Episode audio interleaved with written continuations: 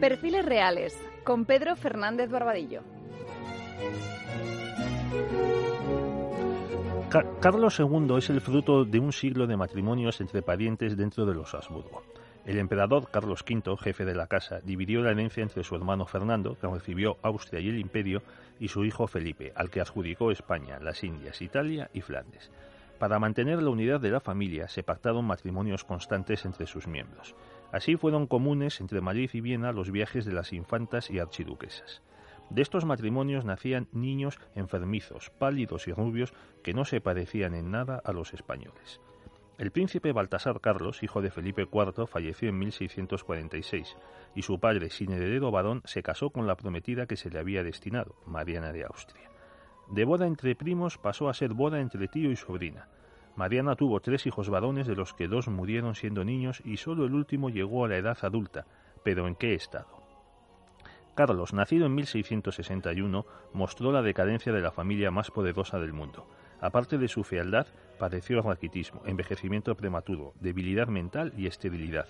Un análisis genético hecho en 2009 mostró que el coeficiente de consanguinidad de Carlos era similar al de un hijo nacido de una relación incestuosa, como la de unos hermanos entre sí. Felipe IV murió en 1665, cuando Carlos tenía cuatro años. Todo su reinado de 35 años giró en torno a dos inquietudes. Primero, la posible muerte del monarca en su juventud y luego su impotencia. El deseo de un heredero se convirtió entre los españoles en obsesión. Carlos no fue capaz de concebir hijos con sus dos esposas, María Luisa de Orleans, fallecida en 1689 de apendicitis, y Mariana de Neoburgo. Con esta copla que circuló por Madrid comprendemos el sentimiento general. Parid, bella flor de lis, en aflicción tan extraña, si París, París a España, si no París, a París.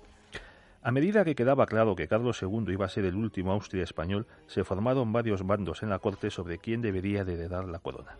Según un testamento de Carlos, el príncipe niño José Fernando de Baviera fue heredero de la monarquía española desde 1696 hasta su inesperada muerte en 1699. Luego los candidatos fueron un Austria germano o un Borbón. Sorprende que el elegido por Carlos y apoyado por la mayor parte de la corte fuera un nieto de Luis XIV, porque el francés había sido el verdugo de España desde los años 40 del siglo. El rey Sol apoyó a los catalanes y portugueses separatistas, se apropió de la Cerdaña, el Rosellón, numerosas plazas en Flandes y Haití. Además, había firmado varios tratados con las demás potencias para repartirse España y su imperio en la a la muerte de Carlos. Sin embargo, Francia, por su poder militar, podía garantizar la integridad de España. Por eso, Carlos II, al nombrar heredero suyo al duque de Anjou en 1700, le entregó todos los territorios de la corona.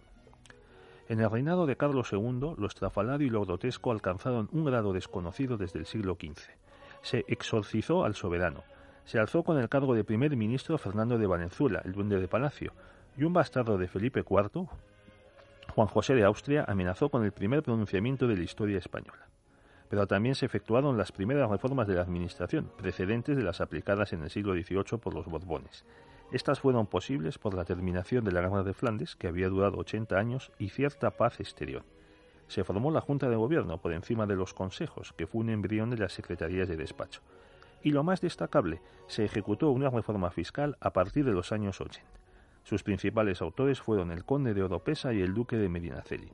Se devaluó la moneda, se eliminaron gastos innecesarios, se persiguieron el fraude y el contrabando, etc.